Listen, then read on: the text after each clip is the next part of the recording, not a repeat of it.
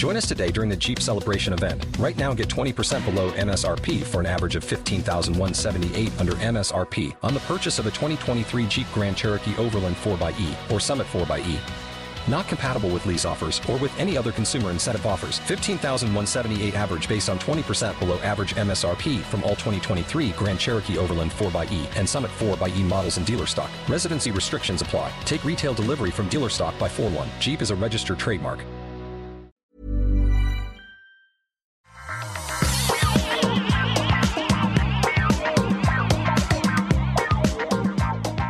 Tous et bienvenue dans le Rendez-vous Tech, c'est l'épisode 412. Nous sommes en juillet 2021. Je suis Patrick Béja de Finlande et lui, c'est Cédric Ingrand de France. Cette De intro France. était magnifique. Comment ça va, Cédric?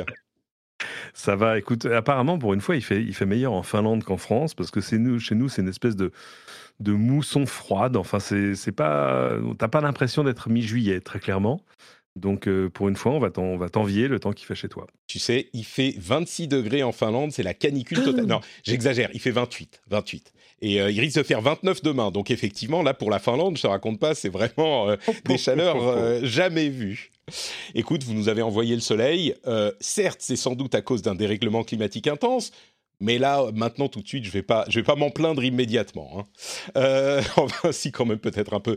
On va parler de plein de choses super intéressantes. On a euh, des étendues crypto, monnaie, NFT, IFIC encore qui vont vous surprendre, je vous assure. Ça va encore Mhm. vous surprendre. Il y a euh, des nouvelles de nouveaux téléphones Samsung. On a Donald Trump qui attaque Facebook et les États-Unis en même temps pour un procès. On va, vous allez voir, c'est un peu ridicule, mais il y a des choses à dire.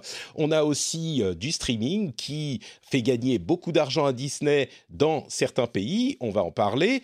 Une techpocalypse en Chine et aux US. Il y a un truc hyper important qui s'est passé aux US. On va le réserver pour la fin parce que c'est un petit peu fastidieux, mais c'est quand même très important. On vous en parlera. Puis j'ai quelques sujets euh, à vous dévoiler pour euh, des articles un peu plus longs que je mettrai en lien. C'est ceux qui vont généralement dans la newsletter, mais là je vais les mettre en lien. Euh, je vous parlerai de tout ça. C'est là aussi passionnant, vraiment un très beau programme.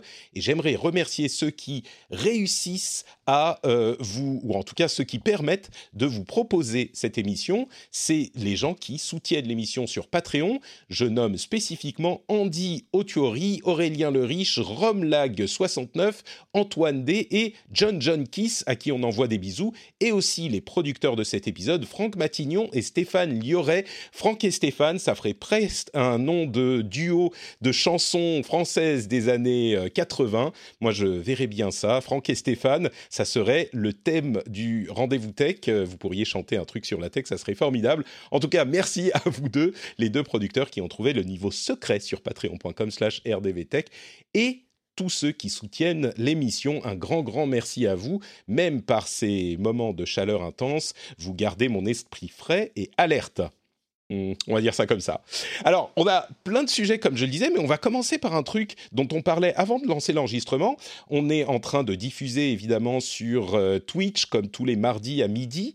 Euh, on diffuse le- l'enregistrement sur Twitch. Vous pouvez nous rejoindre si ça vous intéresse. Et je racontais que j'utilise désormais un euh, petit logiciel de Nvidia, le fabricant de cartes graphiques, qui utilise la puissance de ces cartes graphiques récentes, les séries RTX pour créer un effet euh, bokeh, un effet de flou sur le fond de l'image, c'est-à-dire qu'il prend l'image de la webcam, il repère par intelligence artificielle, en temps réel évidemment, le, euh, la personne qui est devant l'image, et il floute tout ce qu'il y a derrière. Et ça se fait en temps réel, sans utilisation excessive euh, du processeur de l'ordinateur. Et ça donne un rendu qui est franchement très correct. Euh, et Cédric, tu me disais, c'est en train de changer des choses dans, dans le, le broadcast en général. euh, c'est ce type de technologie? Absolument. Là, moi, je, je travaille avec une, une régie, euh, bah, un TriCaster. Euh, mais euh, bon, le modèle, euh, tu vois, le truc pour faire la Ligue des Champions et l'Eurovision, enfin, tu vois un peu le modèle. Et à l'intérieur, c'est des cartes Nvidia. Je ne vais même pas aller voir d'ailleurs exactement de quelle carte il s'agit. Mais il y a aussi maintenant des dispositifs. Tout ce que tu peux faire, c'est comme incrustation, c'est-à-dire t'incruster sur un fond en 2D, en 3D. Jusque-là, ça se faisait sur la base de la couleur. On te mettait sur un fond vert, bah alors faut l'éclairer. On voit bien toutes ces vidéos où tu as quand même des petits retours de vert sur les côtés des visages qui te donnent jamais bonne mine. Mm. Et, euh, et, là, je suis en train de regarder ton incrustation. Elle est vachement bien. Alors, faut dire que tu as une espèce de coupe de Zazou avec des cheveux qui partent dans, toutes les, dans tous les sens. dont je me euh, plaignais avant, avant de lancer l'enregistrement. Donc, donc, il a un petit peu de mal. Donc, il y en a certains qui sont un peu flous. Mais il y a justement maintenant des systèmes d'incrustation. Il y a une boîte incroyable. Ils sont turcs, je crois, qui s'appelle Zero Density je vous engage à aller voir leurs vidéos. Et ils font des trucs absolument dingues. C'est-à-dire que, un, de fait, ils t'incrustent sur le fond.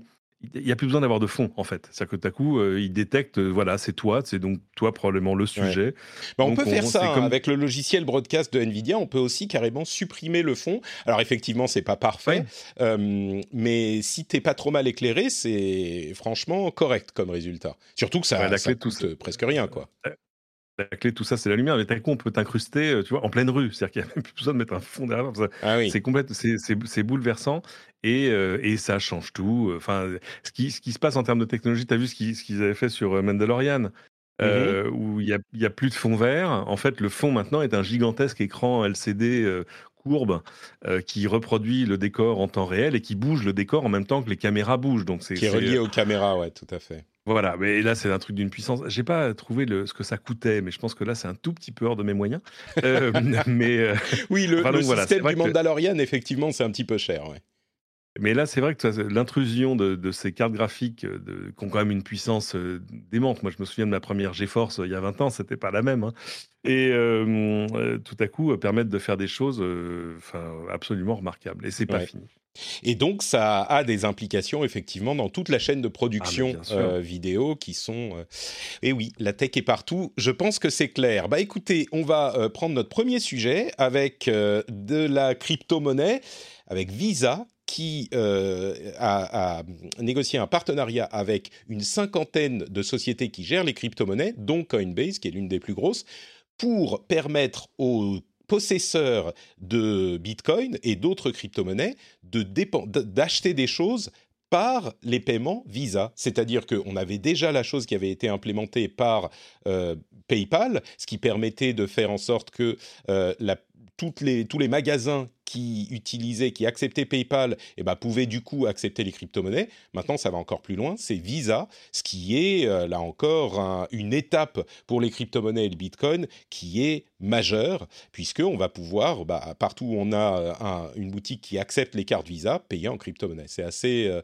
assez important, mais c'est un autre sujet lié aux crypto qui m'a a retenu mon attention encore plus, c'est les actions les, actions synthétiques. Est-ce que tu sais ce que c'est que les actions synthétiques, euh, Cédric? Ben, c'est comme une crypto-monnaie, mais qui reproduirait le cours d'une action, c'est-à-dire d'une action de société. Euh, et du coup, euh, au lieu d'aller, je je sais pas, tu vois, sur Robinhood ou ailleurs pour acheter deux actions Amazon et trois actions Apple, tu pourrais acheter l'équivalent, mais avec des, une crypto-monnaie. Mais alors, c'est exactement. C'est alors, ça pose plus de questions que ça n'en résout en fait, il y a des stable coins qui sont des monnaies mhm aligné sur la valeur de monnaie euh, réelle. Par exemple, on a un stable, stablecoin lié au dollar. Oh, si on dit demain, Patrick crée le Patrick Coin, mais moi je veux pas toutes ces histoires de volatilité ridicule, je dis on va aligner le Patrick Coin sur l'euro et on fait en sorte que chaque Patrick Coin vaut 1 euro et ça suit le cours de l'euro systématiquement. Donc il y a des systèmes techniques qui font que on peut faire mettre ça en place. Et ben là, c'est le même principe, sauf que après les bitcoins, les stablecoins, les NFT, ils ont créé, euh, c'est bon, peu importe le nom de, la société, mais il y a des, euh, des actions synthétiques qui sont en fait des tokens qui sont, qui ont, dont la valeur est calquée sur la valeur d'une action. Et euh, de la même manière qu'un stablecoin a la valeur calquée sur la valeur d'une monnaie, bah là, l'action fake Apple est calqué sur la valeur de l'action Apple. Et donc, on peut aller acheter une de ces euh, actions synthétiques au prix de la euh, de l'action Apple aujourd'hui. Et si demain l'action Apple gagne 100 dollars ou perd 100 dollars eh ben notre action synthétique aura également en théorie perdu ou gagné ces 100 dollars. Alors après il peut y avoir des petites euh, variations ou des moments d'adaptation qui sont qui prennent quelques minutes quelques heures mais le système est en train d'être affiné et ça fonctionne. Et du coup oui, euh, ça pose des, millions de questions. Moi, je suis constamment mind-blowé par ce que font les développeurs euh, de crypto-monnaies et de, euh, de, blockchain. Là, ça pose des problèmes évidemment importants, ne serait-ce que de régulation, j'imagine, Cédric. C'est bah, tant que tu restes aligné, je, réfléchis à haute voix, hein, mais c'est vrai que il y, y, a un problème quand même de. Enfin, c'est-à-dire que L'intérêt des actions, c'est un peu comme aller acheter une, maison chez un notaire, enfin signer devant notaire, plutôt que de l'acheter dans la rue contre un paquet de cash. Tout coup, tu as quand même un niveau de protection en disant Attendez, je suis quand même passé par un professionnel, etc. Et, et là, c'est pareil. C'est-à-dire que tes, fake Tesla, fake Apple et tout ça, tu les achètes sur la blockchain. Enfin, en gros, ils ont le même problème que n'importe quelle crypto-monnaie. leur valeur n'est issue que d'un consensus. C'est-à-dire que la valeur, c'est quand même jamais que ce que quelqu'un d'autre est prêt à mettre pour te les racheter. Euh, donc, tant que tout le monde s'accorde sur le fait que bah, fake Tesla vaut le même prix qu'une action Tesla, c'est super. Euh, mais bah, j'ai l'impression pour que les actions sont un truc très régulé. Et, là, euh, pourtant, je suis pas très, tu vois, je suis pas, je suis pas pour la régulation à tout craint, loin de là. Mais euh, bon, là encore une fois, il y a, la technologie a fait un bond euh, un peu hors de portée de la régulation. Mais je bah, pense qu'à la euh, tous, les, tous les gendarmes de la bourse partout sont en train de se gratter la tête en disant qu'est-ce que c'est que cette connerie Qu'est-ce qu'on peut y Exactement. Et qu'est-ce qu'on fait?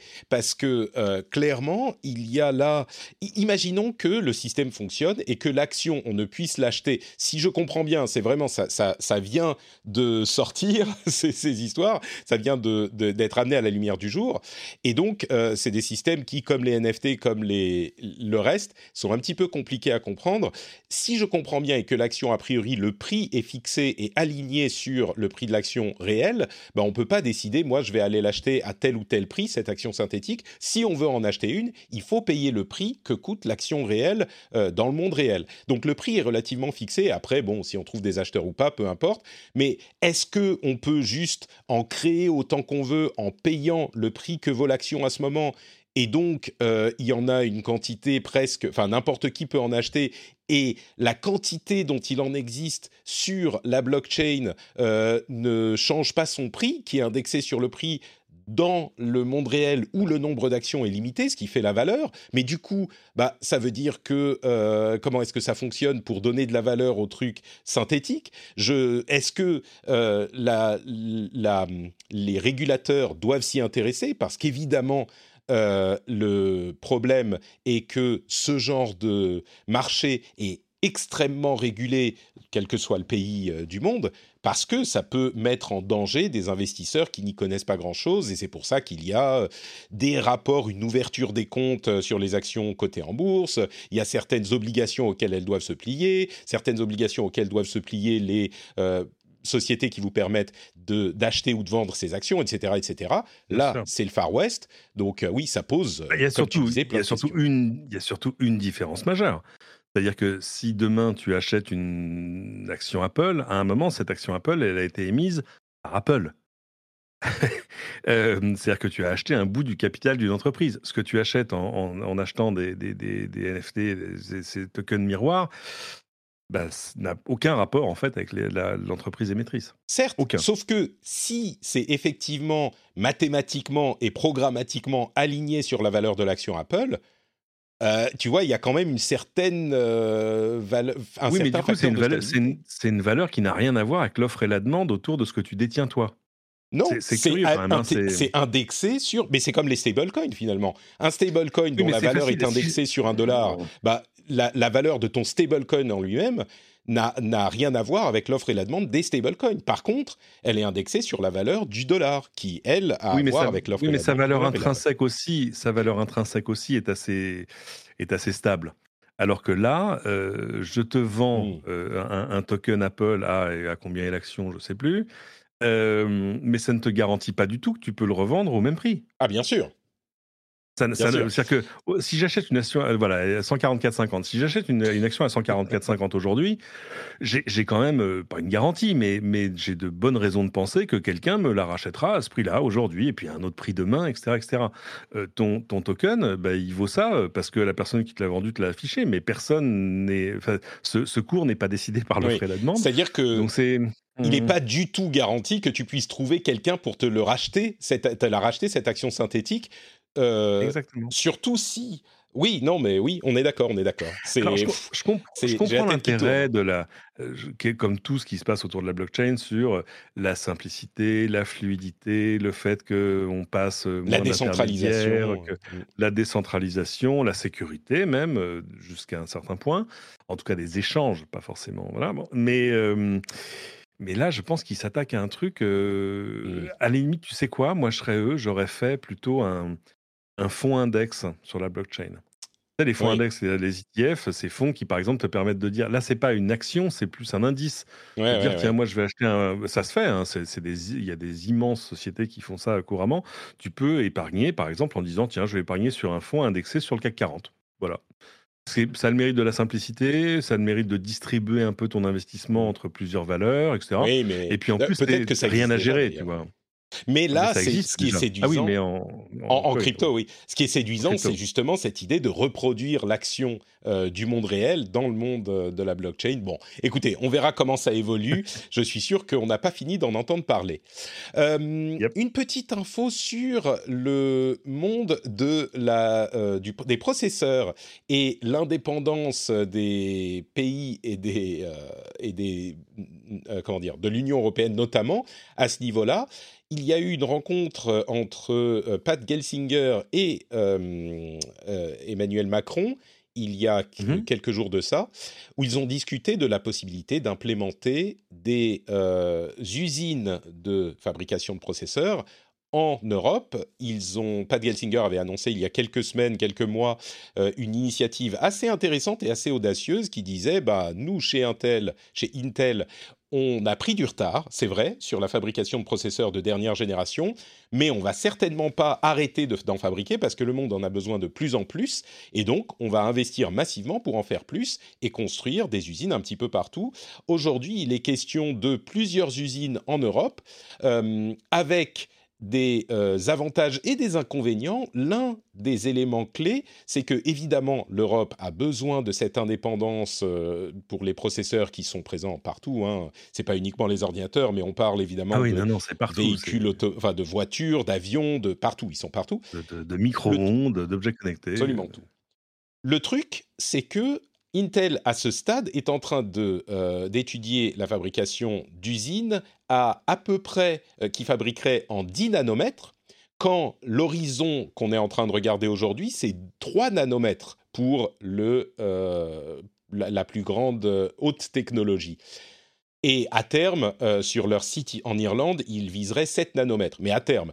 Donc, c'est une grosse, un gros pari parce que ça demande des investissements. Évidemment, Intel est en train de dire bon, euh, ça serait avantageux euh, pour l'Europe. Peut-être que vous pourriez nous euh, donner des avantages au niveau des impôts, etc. Alors, évidemment, ils sont en train de négocier pour ça. Mais malgré ça, le pari est important parce que d'une part, il y a cette histoire de technologie qui n'est pas une technologie super de pointe. Mais d'autre mmh part, il y a aussi le fait que, selon les estimations les plus euh, précises, on aurait des coûts de fabrication en Europe qui seraient de 30 à 40% plus élevés qu'en Asie. Donc on aurait des processeurs qui seraient moins performants et plus chers.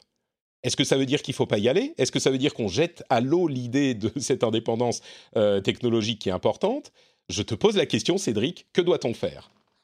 L'Asie n'est pas le seul référentiel, hein, parce que moi j'ai visité des fabs, comme on dit, euh, d'Intel euh, aux États-Unis, et donc ça fait longtemps qu'ils sont habitués à, en créer euh, partout. c'est vrai qu'ils en ont créé en Israël, ils en ont créé. Bah, c'est vrai que c'est des investissements massifs, c'est-à-dire que le, ticket d'entrée, c'est quoi? C'est 3, 4, 5 milliards de dollars. 4, 5 milliards de dollars, c'est quand même le prix du, siège social d'Apple. Hein, mais là, je crois que s'ils sont sur une opération à quoi? C'est ça 20 milliards de dollars. 20 milliards d'investissements, oui voilà, distribué sur plusieurs pays européens. Euh, mmh. il se trouve, évidemment, tu, n'es plus chez nous, donc tu ne sais pas. Euh, Emmanuel Macron en a, a, parlé hier, enfin a évoqué évoqué dans la, les, pistes de reprise économique le fait qu'il y avait des choses qu'il fallait relocaliser, euh, comme ils l'ont fait pour, je sais pas, le paracétamol, et puis le fait que voilà, il y a une guerre sur les composants, donc ce serait quand même pas mal d'avoir des, des semi-conducteurs locaux. J'ai encore entendu Bruno Le Maire euh, ce matin dire à peu près la même chose. Euh, donc, euh, donc Pat, Gelsinger, le patron d'Intel, négocie sur du velours. euh, mais mais c'est quelqu'un de très bien. Moi, j'aime beaucoup Pat Gelsinger. Je trouve ça c'est voilà, un, un, un re-changement de culture à la tête d'Intel qui, qui était passé d'une culture d'ingénierie en tout cas dans ses dirigeants, à une culture plus vente marketing et qui là, au travers de Pat Gelsinger, revient largement sur une culture d'ingénierie. Moi, je l'ai connu, il était patron du, de la R&D chez, chez, chez Intel. Mmh. Mec remarquable. Euh, et euh, donc c'est intéressant, mais pour faire quelle puce? On ne sait pas. Euh, ce sera, est-ce que c'est vraiment juste pour faire de l'Intel Core ou ce genre de choses? J'imagine. Mais peut-être pas seulement, parce que tu as aussi, je réfléchis à haute voix, qu'est-ce qu'il leur reste comme grosse activité? Ils, ils, font toujours leur puce 5G ah non, ils ont revendu, mmh. euh, ils ont arrêté l'activité, hein. revendu l'activité, on va dire, les, ingénieurs, voilà, Apple, euh, qui va en faire pour contrer Broadcom. Oui, oui, c'était il y a deux ans, c'est ça, absolument. Mais oui, pour pas, pour pas être liés face à Qualcomm. C'est ça. Je crois que euh, y a quand même une logique à pousser la fabrication, enfin, la, oui, le fait de monter des usines de ce type-là en Europe, parce que d'une part, les 10 nanomètres, oui, c'est pas, on va pas faire euh, les dernières cartes graphiques ou les derniers iPhones peut-être en Europe, mais de toute façon, ceux-là, on les aurait pas fait. Mais il y a quand même un marché pour ce type de processeur. Et euh, en plus de ça, l'essentiel, c'est d'acquérir cette autonomie, cette indépendance euh, d'autres pays pour le cas où euh, tout part en couille, si vous me permettez l'expression. Et si c'est le cas, eh ben effectivement, si on a des problèmes aussi importants ou même plus importants peut-être un jour, imaginons que ceux qu'on a connus avec la pandémie, euh, eh ben on pourra se dire au moins, euh, tu vois, on doit adapter nos chaînes de production pour mettre des processeurs gravés en 10 nanomètres ou 7 nanomètres plutôt qu'en 3 nanomètres, mais l'option, c'est d'en avoir en 7 nanomètres et pas, bah, on n'a plus de processeur, tu vois. Donc, oui, bien euh, sûr. Je pense que c'est quand même pas un truc figé, c'est-à-dire que tu, tu crées cette usine, tu crées l'infrastructure, mais c'est comme si tu créais une usine de voiture. C'est-à-dire que tu crées une usine de voiture et puis après, les lignes de production à l'intérieur, elles vont évoluer. C'est-à-dire que Intel l'explique bien, sur la vie d'une usine, les investissements successifs peuvent atteindre 100 milliards de dollars. Mmh. T'imagines l'échelle de ces trucs quand même, c'est dingue. Euh, j'imagine euh, qu'ils vont. Ce n'est qu'un début et puis. Ouais, J'imagine que, comme tu le disais, ils vont être, euh, ils vont avoir des avantages financiers importants. Et là, pour le coup, je crois que parfois c'est discutable. Euh, là, je crois que c'est pour le coup vraiment important, quoi. C'est un investissement. Ah, avoir, avoir, une Fab Intel en France, euh, ce serait quand même quelque chose. Hein. Mais, mais, mais évidemment, quand il dit oui, mais regardez quand même en Asie, il y a des trucs qui sont moins chers. Je pense que ouais, il, il se fait plaisir, c'est-à-dire que il est, il fait monter un peu les enchères à mon avis entre plusieurs pays pour voir ce qu'il peut avoir comme avantage d'implantation. Euh, comme euh, oui, c'est ça, euh, démarrage d'activité un peu hors taxe, enfin bon, ce, genre de choses. Ça, c'est de bonne guerre et tous les industriels le font partout. Hein. Les Anglais, ils viennent de resigner. Il y a un truc qui vient de se passer en Angleterre qui est très rigolo. comment il s'appelle? Ah, le Premier ministre anglais. Boris Johnson. Johnson. Boris Johnson. Je voulais l'appeler Ben Johnson. Non, rien à voir, c'est un autre Johnson. Euh, Boris Johnson a annoncé, ça y est, euh, Nissan revient à je sais plus où, à euh, Cumberland ou un truc comme ça, refait une grosse usine, tout ça. Puis finalement, le dossier est un peu sorti sur la liste des avantages, mais on dirait une liste de courses de Noël que le gouvernement anglais a donné à Nissan pour l'occasion. En gros, c'est ils reviennent parce que ça leur coûte vraiment pas cher, quoi. Et et du coup, les Anglais sont quand même aperçus d'un truc, c'est que 45% de Nissan, c'est Renault, 15% de Renault, c'est l'État français, et que donc les Anglais sont en train de faire un chèque à l'État français. Euh, et évidemment, les tabloïds prennent ça très très mal. On ne peut pas euh, gagner partout. Il y a euh, Binogur qui demande dans la chatroom, euh, je, me pose la question, le savoir-faire n'est pas présent en France, est-ce qu'on aura des usines en France qui seront peuplées de travailleurs détachés? C'est une très bonne ah, question. Il y a euh, et, justement, y a savoir-faire en France. Il y a du savoir-faire en France. Moi, j'ai pensé pendant longtemps que la fabrication de processeurs en France et en Europe était quasiment nulle. En fait, c'est pas le cas. On a déjà 10% de la fabrication de processeurs qui est faite en Europe. alors 10%, c'est pas énorme, mais c'est quand même pas rien du tout. Et c'est pas les processeurs de pointe mais euh, ça veut dire qu'il y a quand même un certain savoir-faire. Et puis surtout, ça veut dire qu'on va le développer. Et imaginons même que ça soit que des travailleurs détachés, euh, ça voudra euh, dire que bah il y a des gens qu'on va pouvoir entraîner, qu'on va qu'on va mettre en place, on va mettre en place cette infrastructure et on va développer ce savoir-faire. Donc d'une part, il y a quand même du savoir-faire en France et en Europe. Euh, pour info, pour rappel, la machine qui permet de graver en 5 nanomètres, euh, qui est de l'ultra extreme ultraviolet, c'est une machine mmh. qui est fabriquée, si je ne me trompe pas, en Allemagne et tout les fabricants qui font ce type de processeur utilisent cette machine-là. Donc il y a vraiment un savoir-faire et puis ça permet de le développer. Bon, on va, on va avancer avec d'autres sujets. Euh, d'abord, un leak sur les probables annonces du prochain Galaxy Unpacked, l'événement de Samsung où ils présentent euh, en été leur prochain téléphone. Selon comment il s'appelle le leaker euh, Evan Blass, c'est ça, qui est un leaker bien connu. On aura mm. d'une part, alors la, pardon, la news la moins excitante, c'est le Galaxy FE, je crois, Galaxy S21 FE, qui est un S21 un petit peu moins puissant.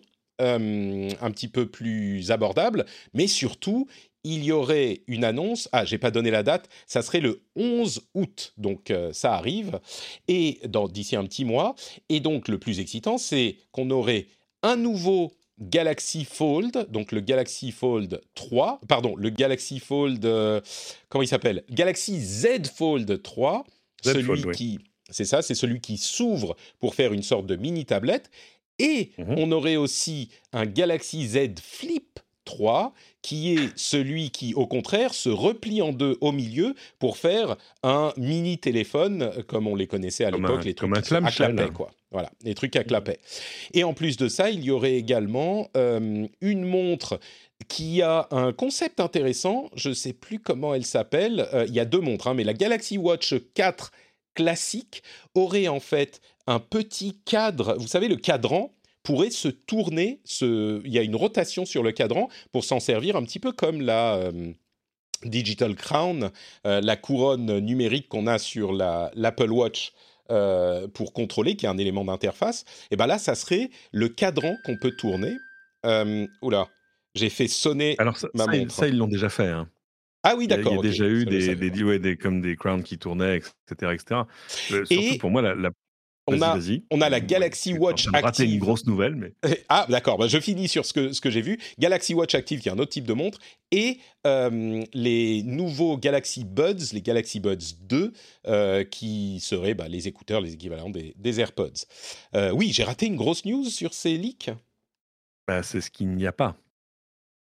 Il n'y a pas de Note. Galaxy Note. Ce serait mhm. la fin du Note. Et, et alors ça, j'avoue que ça fait saigner mon petit cœur. C'est vrai, c'était ton préféré? Non, mais enfin, moi j'ai beaucoup aimé le Note. C'est un peu comme tout le monde, j'ai beaucoup aimé le Note, mais jamais au point de l'utiliser régulièrement. Euh, oui, c'est le problème. C'est hein. vrai qu'il a, il a émergé, tu sais, c'était les phablettes et tout ça, souviens-toi. Mmh euh, et euh, ces, gigantesques écrans qui sont devenus de taille tout à fait normale maintenant, mais, mais qui avaient quand même, voilà, le stylet, enfin, qui a toujours cette différence. Et c'est un truc qu'ils ont poussé, poussé, poussé, voire même en faisant des, des, événements séparés pour le Note. Moi, je suis allé voir une fois à New York le lancement juste du Note. Enfin, c'était étonnant en termes d'investissement de leur part. C'est un truc qui avait son public. Il y a une, il y a une tribu d'utilisateurs de notes qui, là, sont dans un deuil absolument terrible. Écoute, j'ai une bonne nouvelle pour eux. Ah. J'ai une bonne nouvelle pour eux. Il semblerait que le Galaxy Z Fold 3 puisse être utilisé avec le S Pen, le stylet, ce qui fait que tu pourrais du coup, pour une somme légèrement plus élevée, passer sur un Galaxy Z Fold avec ah.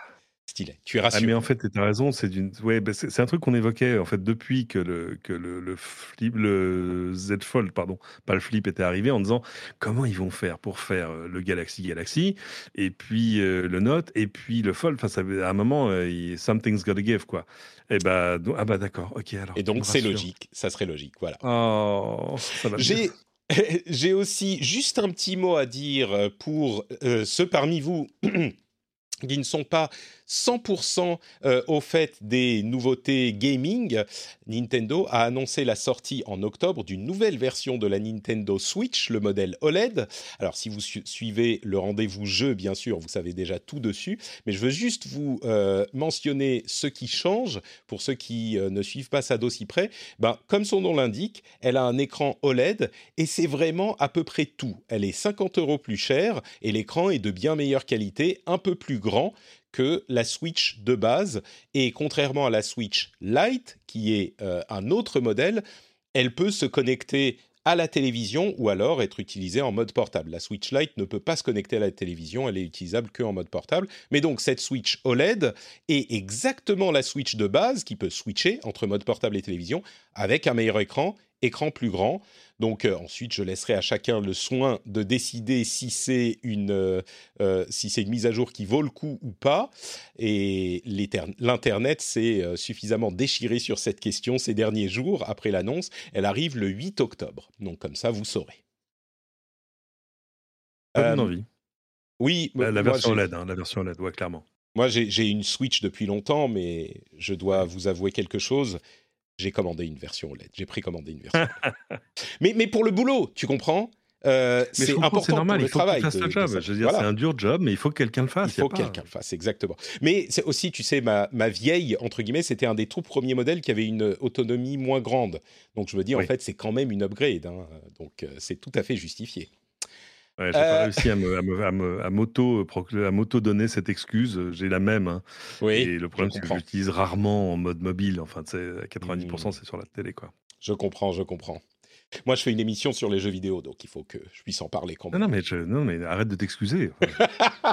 je me sens coupable, tu sais. Euh, on verra si je l'aurai aussi. Hein. Je l'ai commandé sur un site un petit peu douteux en Finlande, euh, qui a lancé les précommandes avant qu'elle soit officiellement ouverte. Bon, on verra, on verra. Juste un euh, truc là sur le chat, je vois des gens qui s'envoient des messages en disant mais oh, si si regardez on a des boîtes de tech et de machin et de composants, euh, on avait Aldebaran robotique ça. Enfin je vous rappelle un truc hein, sur les composants, on a ST Microelectronics qui est franco-italien et qui fait des milliards de capteurs présents dans tous les smartphones du monde. Donc on a des la question de savoir si, si on saurait faire des usines de composants chez nous, elle est déjà statuée depuis longtemps. Vous pouvez aller à Grenoble, à Kroll, à tout ça, il y a des centaines, des milliers de gens qui travaillent là-dedans. Cette compétence on l'a. Maintenant on n'a pas les milliards d'Intel. Euh, mais revenons à notre. Oui, non, mais c'est un sujet. On, va avancer, mais c'est un sujet qui est intéressant parce que je comprends. On a vraiment cette idée que j'ai peut-être contribué à, véhiculer euh, dans la France entière, euh, puisque tout le monde écoute le rendez-vous tech. Cette idée que on sait pas, tu sais, on sait pas faire, on n'a pas le, le, savoir-faire, la maîtrise, l'expérience, et parce qu'on parlait de ces processeurs très haut de gamme et très compliqués à, à fabriquer, et en réalité, c'est pas aussi simple que ça, comme souvent dans ces sujets complexes. C'est pas aussi simple que ça. C'est vrai qu'on peut pas demain euh, se lancer dans la fabrication de processeurs 3 nanomètres, euh, mais ça veut pas dire qu'il n'y a pas un chemin possible vers ce type d'expertise euh, sur un plan qui est pas un plan à 30 ans, mais mais en quelques années. Non, non. Donc c'est pas c'est pas du tout délirant. Autant quand j'entends quand j'entends des politiques disant mais je ne comprends pas pourquoi nos smartphones ne sont pas produits en France. Oui. Là, monsieur, c'est pas possible. Alors c'est à la fois alors c'est à la fois une il y a pas c'est pas tellement une question de, niveau de vie, euh, de salaire moyen, de tout ça parce que je vous signale que le salaire moyen de, l'ouvrier euh, spécialisé qui travaille sur les lignes de production de smartphones Huawei en Chine, euh, il se rapproche régulièrement, j'ai envie de dire, de ce qui se passe chez nous. Enfin, c'est pas ça qui fait la, différence. C'est la différence, c'est un le savoir-faire parce que c'est un truc qui bah, faut en faire pour savoir le faire, et la différence c'est l'écosystème. C'est-à-dire, c'est justement, et c'est là que c'est intéressant d'avoir euh, tout à coup des technologies de base présentes chez toi, c'est que c'est bien gentil de dire, mais attendez, on va faire des usines de produits high-tech. Oui, mais tes composants, ils viennent d'où? Bah, De Singapour et de Taïwan et de mmh. Chine. Ah, donc ce serait peut-être mieux de le faire à Taïwan, à Singapour ou en mmh. Chine. Et, euh, et, voilà, et tout à coup, tu reprends l'écosystème. C'est intéressant, du coup, il faut aller relire euh, ce bouquin génial qui était sorti sur Intel il y a quelques années, qui raconte qu'en fait, c'est la couche basse du truc. C'est-à-dire que euh, la Silicon Valley, c'est quoi? C'est Stanford, c'est des investisseurs, et tout à coup, c'est des fabricants de composants qui ont permis à des fabricants d'ordinateurs d'émerger, etc. etc. Donc c'est chouette de refaire de l'écosystème en partant du bas et pas en disant on va faire des smartphones, parce que ça ne marche pas comme ça. Je crois que euh, une autre bonne comparaison serait de dire euh, est-ce que il pourrait se mettre à faire du fromage en Chine? Ils n'ont pas tout, tout, le passif, tout l'écosystème qui fait qu'on a du bon fromage qui pue ici. Bah, On va dire que l'écosystème, l'écosystème du fromage est un peu plus court. C'est un circuit plus court. Ça commence avec des vaches. Donc ça, des vaches, c'est une techno connue. Hein. On en exporte d'ailleurs. C'est vrai qu'ils sont même mis à faire du, du vin en, Californie, donc euh, chez les Américains. et de manière extrêmement convaincante et, et en, et en, débauchant euh, certains de nos grands professionnels. Mais c'est un peu comme quand tu dis les, les Japonais seront jamais capables de faire des croissants. Bah, ils t'ont fait mentir. Les Japonais font des croissants remarquables parce qu'ils ont acquis euh, le know-how et tout je, ça. Je, reste euh, dubitatif. Ayant mangé des croissants en, au Japon, euh, je ne suis pas 100% convaincu. Peut-être est-ce ma mauvaise foi nationale de rigueur. Aller chez, chez Chococro, donc tu peux pas savoir. c'est vrai. Bon, la, prochaine fois. Euh, je, je, conclus sur cette euh, partie en disant qu'effectivement, comme le fait remarquer Cassim, euh, ces usines pourraient totalement fabriquer des processeurs de Nintendo Switch puisqu'ils sont assez anciens et que même en 10 nanomètres, ça serait plus que suffisant pour faire ces processeurs-là. La décision est prise, nous devons absolument avoir des usines qui font ça en France pour pouvoir faire des processeurs de Switch et lancer la production de Nintendo en France la décision est prise, merci à tous. Et merci à tous également et toutes pour votre soutien sur Patreon. Vous savez que euh, l'émission existe parce que vous soutenez sur Patreon et c'est une décision que chacun prend et chacun euh, a la liberté de se dire si j'apprécie l'émission, bah, peut-être que je vais rejoindre ce groupe de gens formidables qui euh, sont des gens bien qui acceptent et qui font même une démarche active de payer pour, du contenu qu'ils apprécient, du contenu qui est disponible gratuitement, mais qui n'existerait pas si les gens ne le soutenaient pas. C'est un petit peu une, euh, une sorte de, de, comment dire, de, de pas d'oxymore, mais de euh, paradoxe, c'est-à-dire que c'est du contenu qui est disponible pour tous, mais qui est disponible pour tous gratuitement, uniquement parce que certains décident de rejoindre le groupe des gens qui soutiennent. Et euh, ce groupe, c'est évidemment des gens formidables, des gens d'une qualité rare, euh, qui sont nombreux à se dire, bah, si jamais j'apprécie le contenu de cette émission, euh, je vais lui donner un euro, deux euros. C'est pas énorme, hein, on parlait de croissant tout à l'heure. allez, pour le prix d'un croissant, vous pouvez déjà avoir un impact sur cet écosystème et décider de devenir actif dans cet écosystème, de vous dire, bah, je vais faire un pas pour que euh, ces choses qui me plaisent, qui me plaisent plus que d'autres, peut-être que vous ne regardez plus la télévision, peut-être que vous n'écoutez pas trop la radio, peut-être même que vous ne lisez pas trop la presse, ou que euh, c'est trop en même temps, c'est trop d'informations, que vous y retrouvez pas, eh ben vous vous dites, le rendez-vous tech, il m'apporte quelque chose et c'est un contenu que j'apprécie de qualité. Et donc, vous décidez d'aller sur patreon.com slash rdvtech et de soutenir un petit peu. Encore une fois, c'est pas énorme, énorme euh, comme investissement, j'espère pour la plupart d'entre vous. Si c'est euh, un investissement qui est trop important, et je peux le comprendre, hein, pour certains, euh, ça peut être le cas, et eh ben vous n'êtes pas du tout obligé de euh, soutenir financièrement, vous pouvez avoir accès à l'émission, mais si c'est une chose que vous pouvez vous permettre et que vous, pensez qu'il y a une certaine valeur à cette émission, eh ben, je vous encourage à aller, comme beaucoup le font déjà, sur patreon.com slash rdvtech, ça prend deux minutes, hein, montre en main, deux minutes, vous décidez le niveau de soutien, vous vous arrêtez quand vous voulez, et vous devenez un patriote qui en plus euh, a accès à des euh, récompenses super sympas comme l'émission sans pub, les timecodes dans les notes, euh, l'accès au Discord, etc., etc. Donc je vous remercie tous et toutes de votre soutien. C'est sur patreon.com/rdvtech. Le lien est dans les notes de l'émission. Quand vous rentrez chez vous, quand vous arrivez à la maison, vous mettez les clés dans le bol, ça fait cling, et là vous vous dites Patrick, il est temps que je rejoigne la communauté des patriotes. Cling Patrick, les clés dans le bol. Merci à tous et à toutes. Patreon.com slash rdvtech. Say hello to a new era of mental health care. Cerebral is here to help you achieve your mental wellness goals with professional therapy and medication management support. 100% online. You'll experience the all new Cerebral Way, an innovative approach to mental wellness designed around you. You'll get a personalized treatment plan from a therapist, prescriber, or both in a safe and judgment free space. Your cerebral therapist or prescriber will outline a customized plan with clear milestones along the way so you can get to feeling your best. With Cerebral, you're not alone in your mental health journey. We're here to empower you to live a fulfilling life.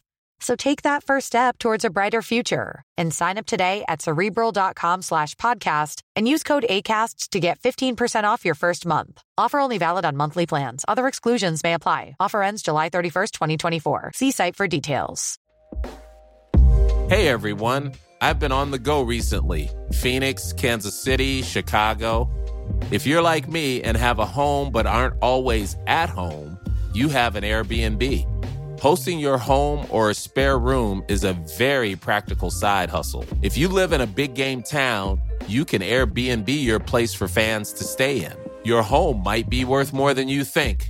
Find out how much at airbnb.com/slash host.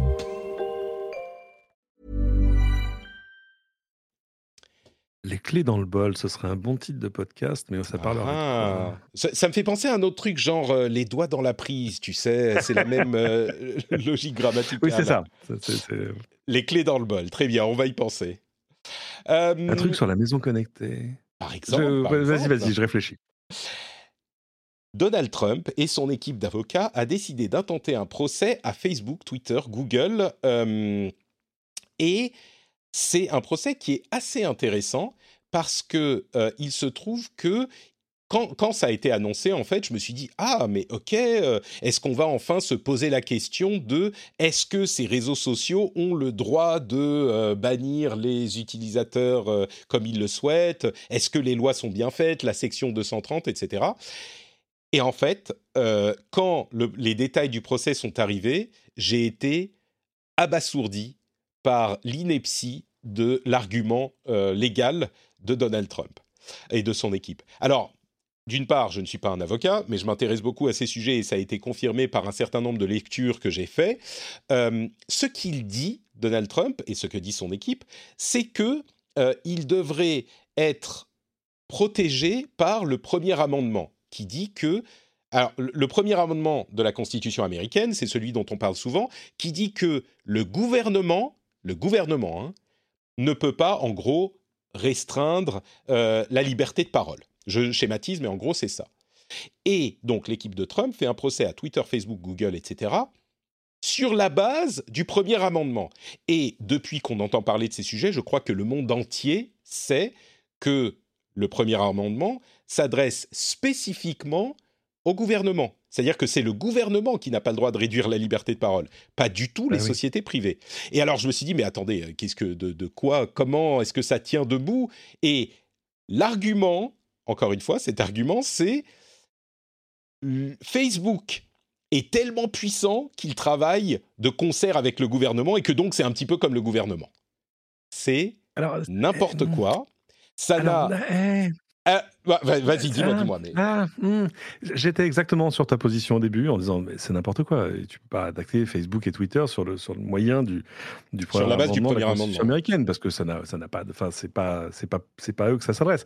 L'analogie c'est toujours le bar. hein. Si tu vas au bar du coin que tu te bourres la gueule et que tu te mets à insulter tout le monde, bah, le patron va dire Maurice c'est bon tu fermes ta gueule maintenant et il sera dans son bon droit. La liberté d'expression s'arrête là où là où le patron du bar a décidé qu'elle s'arrête. Euh, et ben Twitter et Facebook c'est pareil. Sauf que et c'est là que le moyen légal euh, pourrait devenir intéressant. Sauf qu'ils expliquent qu'en gros, et ça pourrait, exister chez nous, même si on n'a pas de First Amendment dans, le- même, euh, sur le même moule, mais euh, de dire que finalement les règles qui sont imposées à ces réseaux sur la modération de leur contenu, etc., enfin, en gros, en font le bras armé de la puissance publique. Euh, C'est-à-dire qu'on leur dit, voilà, il faut faire en sorte que tel et tel type de contenu euh, puisse pas être, euh, enfin, soit détecté automatiquement, soit censuré, que tel et tel type de compte soit fermé, etc. C'est-à-dire qu'il y a d'autres euh, règles sur ces réseaux qui fait que, d'une certaine manière, c'est le gouvernement qui décide ce qui est acceptable ou pas sur les réseaux. Et Alors, je dis pas que ça va marcher, hein, je dis Ouais. pas que le procès va donner grand chose, mais, mais ouais, alors je dirais, il y, a- il y a deux choses. D'une part, euh, ces règles-là pour la bonne conduite des réseaux sociaux, d'une certaine manière, c'est des dérivés des lois, en tout cas en France. Donc, euh, on- le gouvernement demande juste à ces réseaux d'observer les lois. Du- dans la forme, ça peut être différent parce que la forme des réseaux est différente des médias qu'on a connus jusqu'à maintenant. Euh, mais bon, euh, peut-être, moi ça me paraît euh, difficile à faire tenir. Et d'autre part, ce qu'on a vu absolument partout, c'est une campagne de euh, financement bah, de la campagne de, de, Donald Trump, justement, sans précédent. Et du coup, ce qui est beaucoup plus probable, c'est que, d'une part, le procès va se faire sortir immédiatement, et d'autre part, la, le vrai but est de lever encore de l'argent, comme ça a été le cas à chaque fois qu'il a fait des vagues, il lève de l'argent pour sa campagne. Donc euh, on verra, on suivra le procès euh, de, près évidemment. À mon avis, ça va aller nulle part, mais euh, peut-être que peut-être que je me trompe. On verra. C'est fort possible. En parlant de procès aux États-Unis, il y a une coalition de 36 on va dire, ministres de la justice des États américains qui font un procès à Google pour, euh, en fait, abus de position dominante par rapport au Play Store. Et là encore, quand j'ai vu ça, je me suis dit, mais euh, comment ça, le Play Store de Google, abus de position dominante? Pas du tout. On n'est pas dans le contexte de l'App Store d'Apple sur iOS. On a un système qui est extrêmement ouvert, où n'importe qui peut créer un App Store sur son, euh, sur son téléphone, qui n'est pas l'App Store de Google, et ils peuvent euh, parfaitement avoir une ouverture totale, installer des apps en parallèle, etc., euh, etc. Excusez-moi, j'ai mon fils qui pleure. On reprend. Merci d'avoir meublé pendant que mon fils était en train de pleurer. Alors, je vous explique ce qui s'est passé, pourquoi ça a été interrompu. en fait, il jouait avec ma femme euh, et ma femme a, a fait splash avec un peu d'eau sur lui. Et pour, tu vois, oh. parce que c'était rigolo. Et en fait, lui, il voulait pas. Donc, il s'est mis à pleurer. Il est monté. il m'a dit Maman m'a envoyé de l'eau dessus. il est venu pleurer. Il a fallu le prendre dans les bras. Bref, voilà. Oh. Bon, donc, on reprend. Euh, mais tout va bien. Hein, ça y est. Il, les aléas du direct et de la paternité. Euh, en tout cas, ça a fait un petit show sympathique pour les gens qui regardaient sur Twitch. Vous voyez, c'est pour ça qu'il faut regarder sur Twitch. Donc, euh, le procès de Donald Trump, non, le procès des de, Google. Et donc, l'idée étant que bah, Google, en fait, est très ouvert, mais... Donc, ce que je me suis dit à la base, c'est, mais attends, ça va aller nulle part, ça non plus, quelle, idée ridicule. Et en fait, le procès, là pour le coup, contrairement à ce qui se passe avec Trump, est euh, pas, pas vraiment sur ça. Le procès est sur le fait que Google a préemptivement essayé d'interdire ou d'empêcher l'inclusion d'App Store différents ou le développement d'App Store différents sur Android par divers moyens qui seront euh, détaillés dans le procès lui-même. Mais donc celui-là, ma première réaction c'était non non mais ah, encore euh, c'est n'importe quoi et en réalité pas tellement. Il y a quelque chose qui il y a une base à ce procès et il y a une, une enquête qui est euh, sérieuse. Donc voilà à mentionner. C'est compliqué parce que c'est souvent des accords quand même privés entre, c'est ça, Google et Samsung, Google et les autres, en gros, qui leur demandent Ouais, est-ce que vraiment vous êtes forcé de développer votre propre store? C'est compliqué parce que Android, qui est cette plateforme qui, était, qui, qui, offrait de la simplicité et qui permettait à n'importe quel constructeur de, faire des smartphones convaincants dès le début. Il faut se mmh. souvenir quand même du, au, début, tu vois, le, Android pour Google, c'était une arme défensive. C'était un truc qui disait bon, on va faire une plateforme, on va la filer gratuitement aux fabricants, et comme ça, on aura au moins la garantie que nos outils, nos services, nos machins seront toujours accessibles. Bon, évidemment, ça s'est développé dans un business absolument faramineux, enfin, etc. Donc, tout à coup, les, impératifs sont plus les mêmes. Mais je, vais, je vais suivre ça parce que c'est, je vois pas où ça. Enfin, ça, ça could go either way, comme on dirait en anglais. Exactement. Euh, et puis, tant qu'on est sur les questions euh, légales, euh, je vais mentionner le sujet de l'affaire Mila, dont vous avez peut-être entendu parler.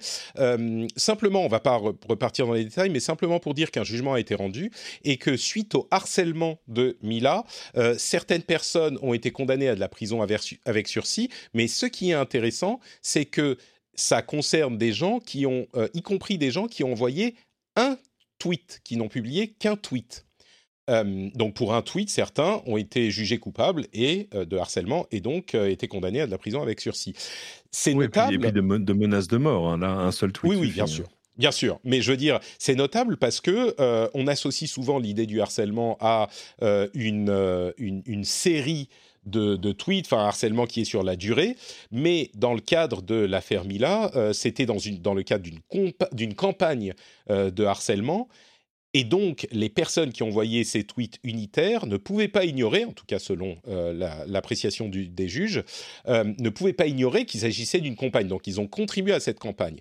Et ça suffit donc effectivement à la décision de, à la condamnation à prison avec sursis. C'est intéressant parce que ça veut dire que le message envoyé est en fait euh, un tweet dans ce cadre précis, hein, mais d'une manière générale, même un tweet peut suffire à être condamné. Donc le message est très clairement euh, envoyé dans ce, dans ce contexte. J'ai adoré un des condamnés qui est venu euh, commenter la décision sur Twitter. Je pense qu'il n'a pas compris. Bah, ça dépend ce qu'il a dit. Hein. Ça, dépend ce qu'il a dit. La lettre du, sinon la lettre, du moins l'esprit de la loi. Euh, ouais, bon, enfin, je, moi, il y, a des fois le silence est, la, la, meilleure des, la meilleure des Parfois, parfois. Euh, et puis, je voudrais noter une chose d'ailleurs. J'ai reçu un, petit commentaire sur euh, iTunes. Vous savez, on peut laisser des commentaires, des appréciations, des reviews. et n'hésitez pas à aller le faire d'ailleurs. J'ai reçu un commentaire une étoile qui m'a un petit peu frustré euh, de quelqu'un qui disait oh ça parle de politique euh, c'est hyper partisan machin et alors d'une part euh, je pense que je fais vraiment de mon mieux pour pas être partisan j'essaye d'analyser l'aspect tech des choses et même quand parfois peut-être il y a une une comment dire une préférence qui peut s'induire dans mon discours, j'essaye toujours, vous savez, euh, je me fais l'avocat du diable tout le temps, donc j'essaye d'être aussi analytique et neutre que possible. Et c'est quelque chose qui est précieux et qui est important, mais encore plus que ça, euh, c'est des sujets qu'on ne peut pas éviter. Il y a, on ne peut pas ne pas parler de ces sujets quand on parle de tech. Euh, ça serait être euh, vous rendre un, faire un desservice comme on dit en anglais que de ne pas évoquer ces sujets. Ça ça n'aurait pas de sens. Donc je comprends qu'il y a des gens qui euh, venaient peut-être à une certaine époque que pour entendre parler des dernières features de l'iPhone ou ce genre de choses mais euh, aujourd'hui, pour parler tech, on ne peut pas ne pas parler de politique. Donc, je sais que c'est qu'une personne qui a envoyé des, commentaires, machin, mais... Oui, jamais surreprésenter ce genre de choses. Toujours Évidemment. rappeler que euh, l'accès au podcast est gratuit et que donc dans ces conditions-là, tu en as toujours pour ton argent. Évidemment. non, mais je veux dire, c'est pas comme si tu c'est pas comme si tu étais le seul podcast sur iTunes. Il y a un choix euh, qui est un peu au-delà du réel. Donc de toute façon, si ça ne leur plaît pas ou plaît plus, ils peuvent aller écouter autre chose. Et, voilà, et vous pouvez vous quitter bons amis. Le, côté, euh, je vais coller une mauvaise review parce qu'il y a un sujet qui m'a pas plu. Ouais, enfin, euh, c'est un, un, peu tu, comme si tu disais Ah, faute, j'ai pas trop aimé le dessert quand tu m'as invité à dîner. Tu vois ce que je veux dire Ouais, bah, c'est pas grave, on ne te réinvitera pas. Euh, bon, c'est juste euh, un peu frustrant, tu vois, de voir ces, reviews arriver, parce qu'il y a autant, il y a souvent des critiques qui sont parfaitement valides et que je prends à cœur ou que j'explique je, pourquoi je ne vais pas dans cette direction et que euh, mais, mais je comprends la critique. Là vraiment, c'est euh, je pense que j'ai simplement dit des choses qui lui plaisent pas, qui sont pas alignées avec ses, ses, avis euh, politiques, j'imagine. Mais enfin bon, bref, tout ça pour dire que si vous voulez aller laisser des commentaires ou laisser des notes sur iTunes, n'hésitez pas, ça fait ça fait toujours plaisir et ça contrecarre les les énervés qui le font peut-être.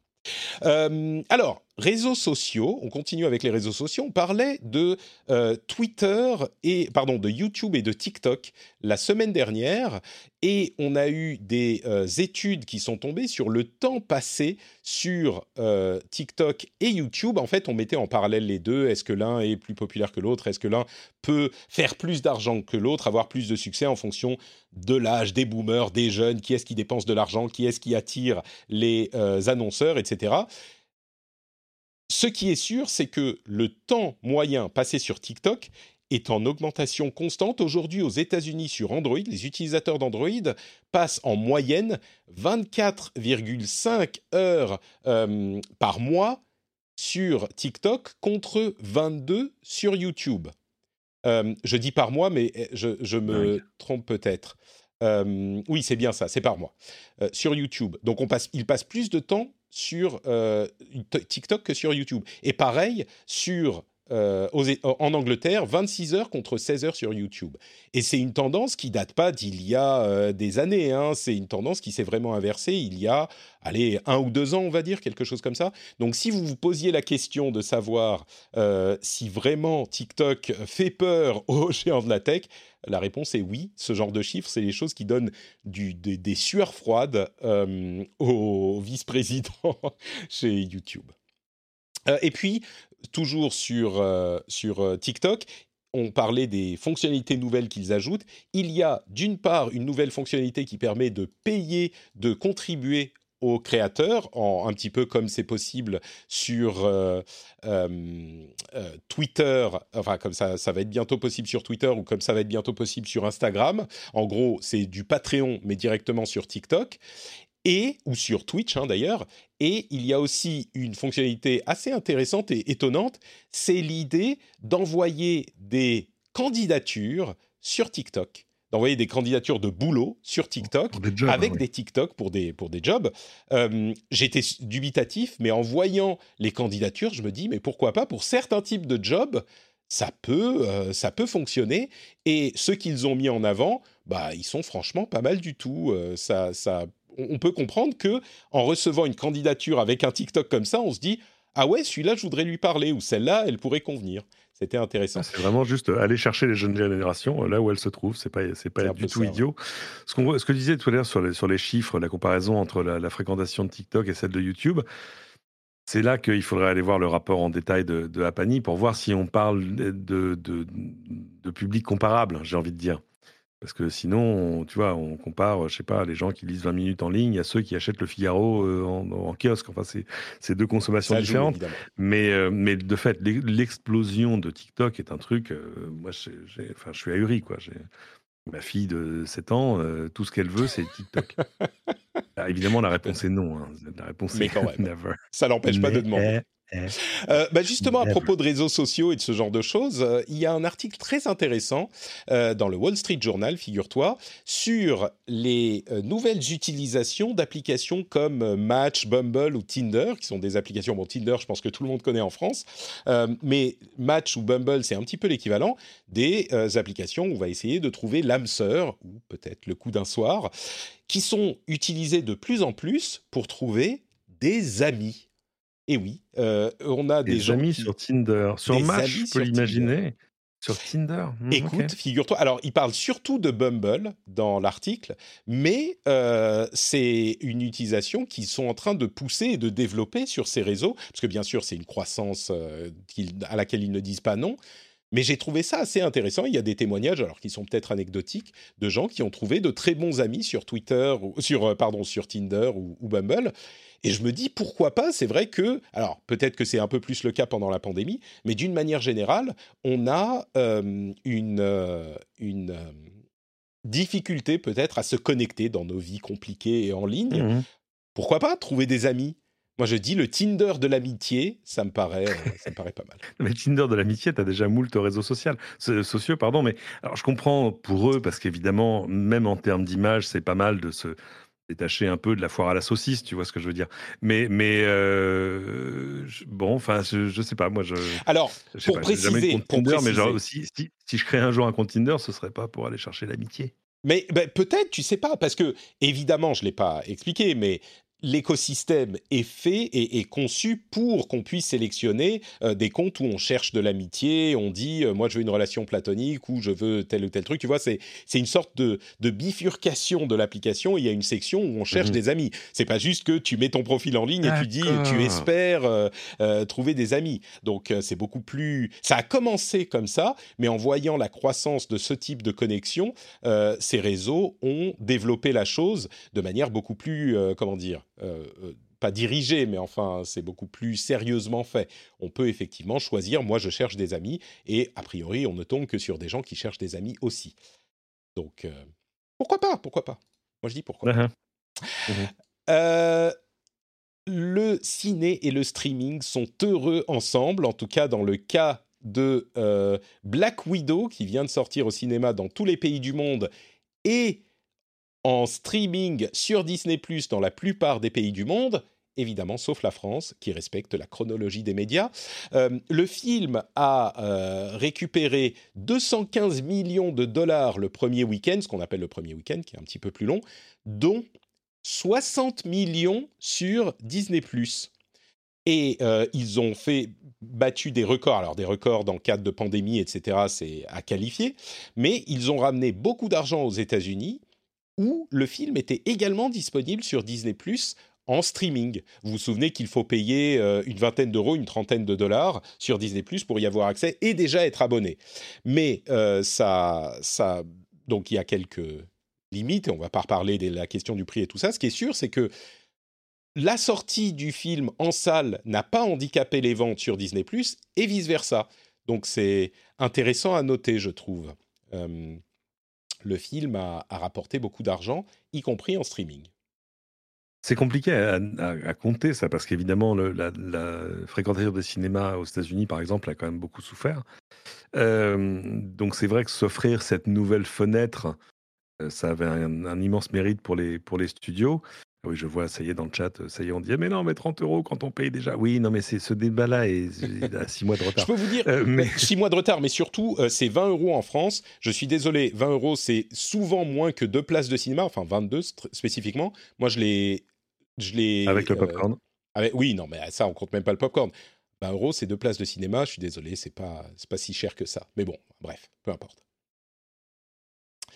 Euh, et entre parenthèses, si vous voulez un petit débrief de Black Widow et de plein de trucs Marvel, il y a le podcast Super Laser Punch qu'on fait avec mon ami Johan, qui est disponible euh, dans votre app de podcast. Super Laser Punch, c'est euh, déjà, on a déjà le euh, débrief de Black Widow, donc vous saurez tout avec et sans spoiler.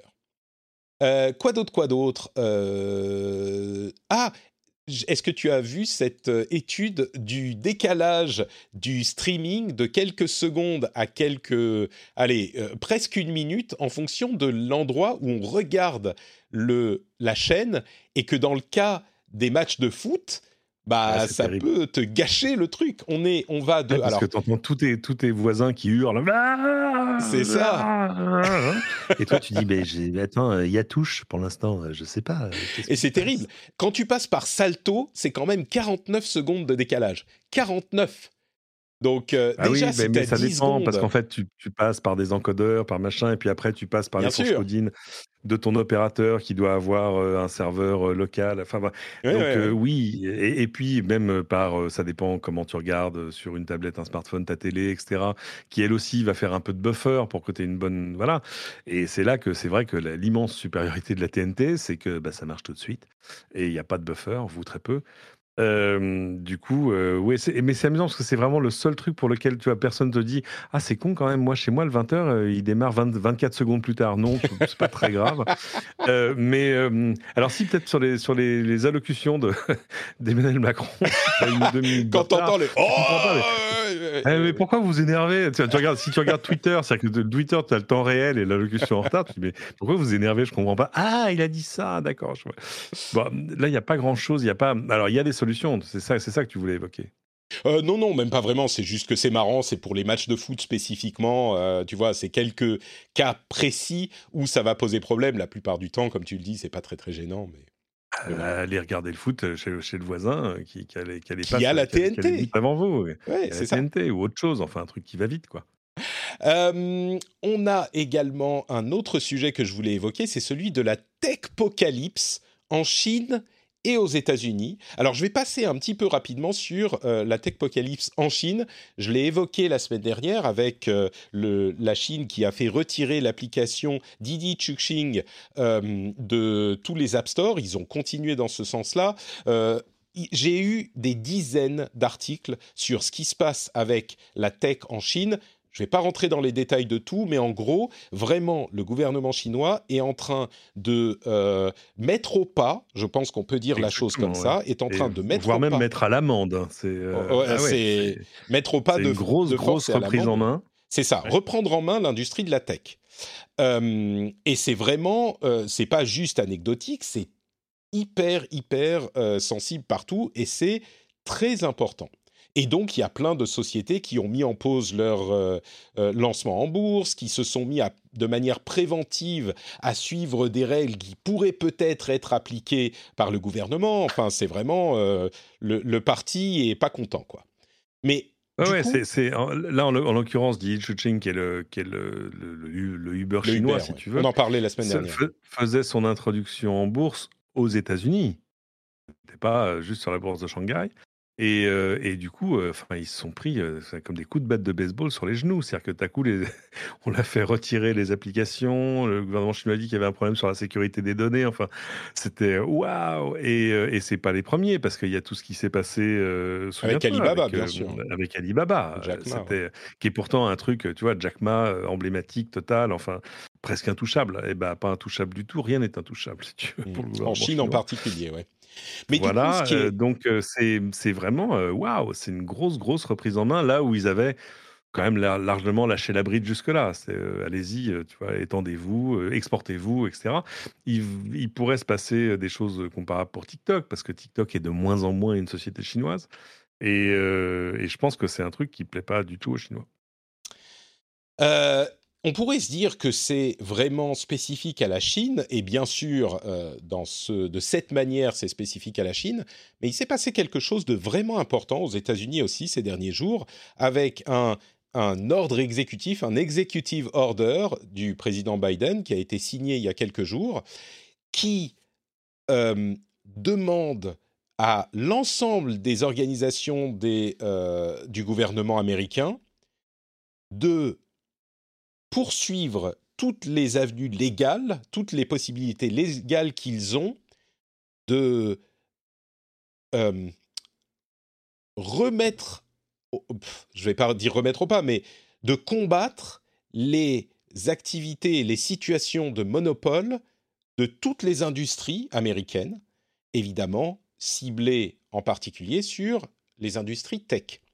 Et c'est mmh quelque chose, il faut lire, il y a un article de euh, Matt Stroller qui est extrêmement bien écrit, qui résume tout ça. Peut-être que je le mettrai celui-là aussi euh, dans les notes de l'émission avec les deux autres dont je vous parlerai juste après, mais qui détaille tout ça. Euh, c'est vraiment un changement de politique absolument radical. évidemment par rapport à l'administration Trump, mais même par rapport à l'administration Obama avant lui. Et c'est un changement de politique, un changement d'orientation qui va avoir des conséquences, on imagine, euh, sur le long terme. En gros, l'idée, c'est que euh, ce que dit Biden, il dit une chose qui est, à mon sens, très t-shirtable, qui est le capitalisme sans compétition n'est pas du capitalisme, c'est de l'exploitation.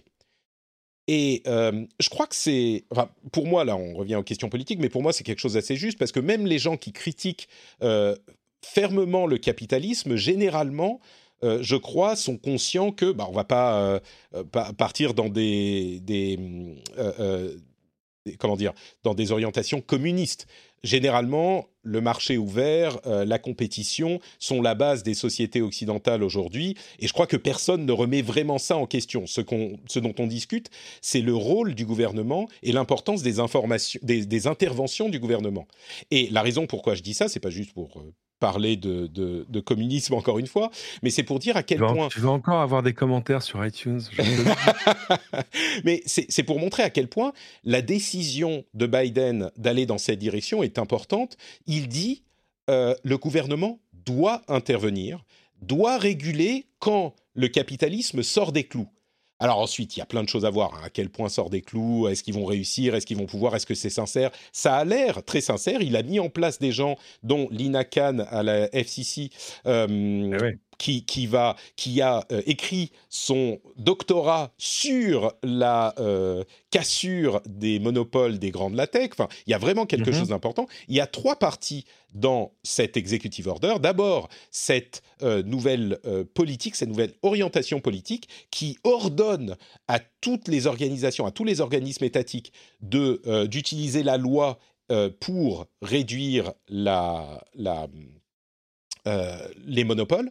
Ensuite, il y a euh, euh, le, fait que la Maison Blanche va gérer tout ça et pousser les, le Congrès à aller dans ce sens. Et enfin, il y a une liste de plusieurs éléments spécifiques qu'ils euh, veulent mettre, euh, qu'ils veulent modifier. Et ça touche pas que la tech. hein. Il y a une chose qui est assez emblématique, Oui, euh, qui est les aides à l'audition, les aides auditives, euh, qui sont dans une situation de lobbyisme total où les, les, ces aides auditives sont tout à fait utilisables facilement aujourd'hui et on n'a pas vraiment besoin dans la pratique de euh, euh, d'ordre de son médecin pour en acheter une, mais aux États-Unis, on ne peut pas les acheter sans ordonnance. Et ça, c'est le résultat d'un euh, lobbying euh, qui a été fait aux États-Unis. Je ne sais pas quelle est la situation en France, mais en tout cas aux États-Unis, déjà il y a quelques années, le gouvernement avait ordonné à la FDA, la Food and Drug Administration, de changer cette situation, et l'administratif, la bureaucratie de la FDA ne l'avait pas fait, avait simplement décidé de ne pas le faire. Alors, on pourrait parler de toutes les raisons euh, diverses de euh, ça ça envoie de l'argent vers euh, les, les géants pharmaceutiques qui peuvent réinvestir en machin, bref, peu importe. Là, c'est l'un des éléments dont ils disent maintenant il faut le faire. Et il y en a euh, plus, plus de 70. Bref, sans rentrer plus que ça dans les détails, c'est vraiment une, euh, une- un moment extrêmement important et je suis curieux de... Je ne sais pas pourquoi on n'en a pas plus parlé euh, dans la presse euh, francophone, parce que c'est un changement d'orientation. Peut-être que je comprends mal, mais j'ai pas l'impression. C'est un changement d'orientation majeur aux États-Unis. C'est un retour à la doctrine précédente. C'est-à-dire que euh, la doctrine de l'antitrust, euh, tu regardes, tu vois. Le, Quand tu dis précédente, ont, euh, on remonte il y a 40 ou 50 ans, hein, même plus. C'est Ouais, ouais, absolument. Avant les années, so- avant les années 70-80, avant l'administration Reagan, avant tout ça, euh, où en gros, euh, le, le- le régulateur, la FTC, le régulateur du commerce, euh, pouvait empêcher ou au moins décourager des fusions et des acquisitions qui réduisaient la compétition sur un marché. Euh, mais il y avait eu aussi d'ailleurs des excès dans ce sens. C'est-à-dire que par exemple, une grande chaîne de supermarchés dans une grande ville américaine rachetait le numéro 2 ou le numéro 3 du marché euh, et on disait, ah ben non, c'est pas possible. Oui, mais regardez, il y a 11 autres chaînes de supermarchés dans cette, euh, dans, dans cette ville, donc le, le choix du consommateur n'est pas forcément affecté par tout ça. Quoi. Enfin bon, bref. Et euh, ça, c'était la doctrine d'avance. C'était tout ce qui limite la compétition, la concurrence est mauvais, intrinsèquement. Et puis, il y a eu un changement de doctrine sous, euh, sous l'impulsion de plusieurs auteurs, euh, un peu de l'école économique de Chicago, tout ça, euh, qui disait finalement le, ce qui- ce qu'on doit, ce qu'on poursuit, ce- comment, comment dire, le but, le but qu'on poursuit, c'est finalement quand même le bien du consommateur. C'est sa capacité à avoir du choix, à avoir des produits, à, à ce qui n'est pas des ententes sur les prix, etc. etc. Et c'est devenu la doctrine de l'antitrust. Et donc, de fait, euh, de ce côté-là, c'est difficile, par exemple, de t'attaquer à, je sais pas, un Amazon en disant bah non, euh, ça va, euh, je veux dire, les gens s'en sortent bien, ils ont plein de choix, ils ont des prix bien, la concurrence, euh, ouais, il y a encore de la concurrence. Euh, même si, alors là, c'est pas forcément le cas d'Amazon, même si tu te retrouves face à un géant qui avale tous ses concurrents les uns après les autres. Et ben voilà, ce que la- l'administration Biden veut faire, c'est revenir à la doctrine précédente. Euh, c'est des débats qui existent depuis longtemps dans l'antitrust. Le truc quand même, c'est que Biden demande à la, FTC, donc la Federal Trade Commission, de revenir sur des, fusions déjà autorisées par les administrations précédentes. Parce qu'évidemment, les grosses fusions passent déjà devant les autorités du commerce qui autorisent ou autorisent pas. Et là, c'est vrai que, tu vois, enfin, parmi les exemples qu'on connaît, je sais pas, le, rachat d'Instagram par Facebook, euh, sur le moment, bon, bon, on a dit, ok, c'est pas, ils rachètent un truc qui fait des photos sur Internet pour un milliard, bon, ok. Euh, et finalement, là, vu la taille qu'a pris Instagram depuis, on dit ah oui, mais quand même, ils ont racheté et ils ont trouvé les emails d'ailleurs de chez Facebook disant ouais, si on les rachète, on s'épargne aussi un, possible concurrent, concurrent potentiel. Et c'est pas bien. Euh, or, les concurrents potentiels, c'est comme ça que les, que les choses avancent, que la technologie avance, que l'innovation Bah, c'est- avance et que l'économie avance aussi. Même, même au-delà, euh, c'est l'une des bases du, du capitalisme. Euh, beaucoup de gens l'oublient ou, ou enfin, le, capitalisme ne fonctionne pas sans compétition. C'est ce que dit Biden d'ailleurs. Sans compétition, ça fonctionne juste pas. Euh, Et, et là, on peut, on peut prendre deux exemples sans forcément que ce soit le seul focus. Mais de fait, Instagram, euh, Facebook aura beau, beau jeu de te dire attendez, excusez-moi, mais Instagram tel qu'il est aujourd'hui n'aurait peut-être pas été Instagram si c'est pas nous qui l'avions acheté. tout à fait. Et ils ont pas tort. Voilà, parce, parce qu'on leur a donné une, enfin, un modèle économique, machin, etc., l'infrastructure, tout. tout. C'est-à-dire que ce serait pas le même Insta. Euh, et puis, il y avait un modèle économique éminent à ce qu'on en soit l'opérateur. Prends WhatsApp, en revanche. Mm. Pourquoi est-ce que Facebook rachète WhatsApp? Il y a une opportunité de business qui justifie 19 milliards de dollars? Hmm, Pas vraiment. En revanche, il y a une concurrence massive et, et, dans plein de régions du monde à, à, Messenger, auquel Facebook tenait énormément. Et puis une possibilité d'extension de WhatsApp en WeChat ou en toutes ces messageries, des applications de messagerie qui sont très populaires en Asie, qui se sont étendues en fait avec des mini-apps, euh, des, trucs qui, les, qui étendent leurs possibilités de manière comparable à un réseau social classique plus qu'à une application de messagerie. Donc oui, dans le cas de WhatsApp, c'est carrément, euh, on, écarte un concurrent. quoi. Exactement. Bon, écoutez, on verra où ça va, mais on pourrait, peut-être qu'on en reviendra sur ces sujets un petit peu plus en détail. Mais ce qu'il faut on risque fort. Euh, on a vraiment un retour de bâton euh, en Europe et aujourd'hui aux États-Unis et en Chine. Alors chacun à sa manière, euh, mais un retour de bâton sur l'extension des, des industries de la tech en particulier, mais pas forcément que. au final, bon, l'histoire jugera dans, dans quelques décennies, j'imagine, mais est-ce que ça n'est pas euh, un, fonctionnement sain des systèmes qu'on a mis en place avec des équilibres un petit peu partout? Je ne sais pas, on verra. Mais en tout cas, c'est ah, intéressant de voir que, que les États-Unis. Le, but de ces, le but de ces équilibres, c'est de permettre l'émergence de nouveaux acteurs, quand même, dans l'ensemble. Euh, et, c'est vrai que la question se pose. Je me souviens plus quel est le, ratio, mais quand tu regardes euh, les actions euh, du, du, Nasdaq, les actions du, du S&P 500, etc. aux États-Unis, c'est-à-dire les 500 plus grosses sociétés par capitalisation, je ne sais plus si c'est 30, 40, 60, 70% n'existaient pas il y a 40 ans. Mmh Donc, ce sont vraiment de nouveaux acteurs. Ouais. Or, euh, le, but du droit de la concurrence, c'est de faire en sorte que euh, ce renouvellement naturel euh, puisse, puisse continuer. Et c'est vrai que quand tu laisses se créer des, géants qui, par capillarité, gagnent un marché, puis l'autre, puis tout ça, c'est pourquoi est-ce qu'Amazon et Apple regardent aujourd'hui les marchés de l'éducation, de la santé, je parle même pas du voyage spatial? Ben, C'est parce qu'ils sont arrivés presque au bout de la croissance qu'ils pouvaient attendre sur leur marché naturel. Et leur position dominante de fait, même, sans en abuser, euh, fait d'eux des acteurs euh, qui, sont, euh, qui, qui, font un peu peur, évidemment, en termes de, en termes de concurrence. Donc le but, c'est pas forcément de remettre tout le monde au même niveau, mais de faire en sorte que voilà, un, un, éventuel nouvel acteur soit pas forcé de se revendre parce parce qu'il a face à lui des géants qui peuvent, même sans le racheter, lui couper les vivres. Quoi. En tout cas, euh, je peux vous dire que je ne m'attendais pas. Ça fait longtemps que je parle dans, cette émission du fait qu'aux États-Unis, le sentiment est en train de changer. Il y a une réorientation profonde dans la classe politique de euh, l'appréciation de l'industrie de la tech et que ça allait avoir des conséquences.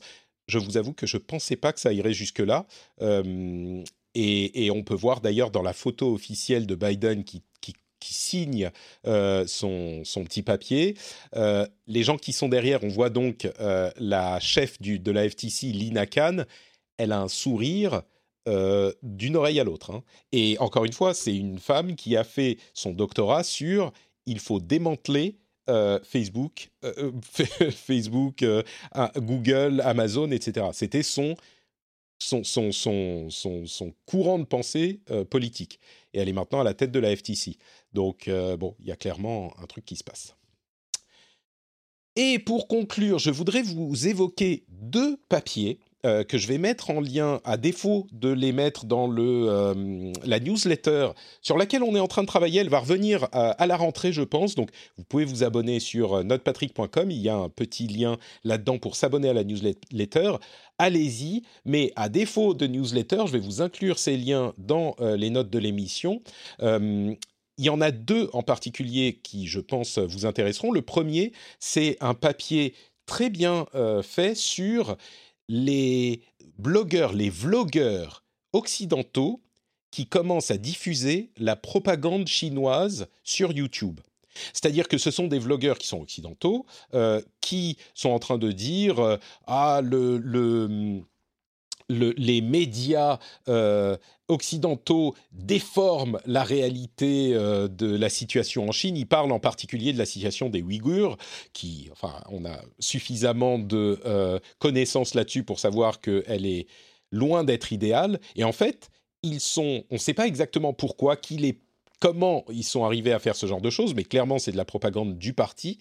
Euh, et ce qui est intéressant, c'est que ce sont des occidentaux, et donc d'une certaine manière, je pense que c'est pas euh, ça, c'est moi qui, qui, le pense, mais je pense que c'est pas destiné à l'Occident, mais par contre, c'est destiné aux Chinois de manière à brouiller suffisamment les pistes pour que euh, les, les, citoyens chinois voient des chaînes occidentales qui vont dire la Chine fait ce truc, d'autres acteurs occidentaux qui disent ah les chaînes occidentales, les médias occidentaux euh, déforment la réalité et donc comme on le voit dans les efforts de propagande actuels sur le net, on a tellement d'informations, tellement d'informations contradictoires qu'on se dit bon ok euh, je, je comprends rien, je m'en fous. Et c'est vraiment, le, je crois, hein, le but de, de cette opération. Mais c'est vraiment intéressant. C'est la première fois que je vois vraiment des occidentaux, des vlogueurs occidentaux, qui font de la propagande euh, du parti chinois. Généralement, on avait évidemment, on en parlait d'ailleurs il n'y a pas si longtemps, des ressortissants chinois, voire même des ressortissants ouïghurs, qui euh, faisaient ce genre de propagande. Là, c'est différent.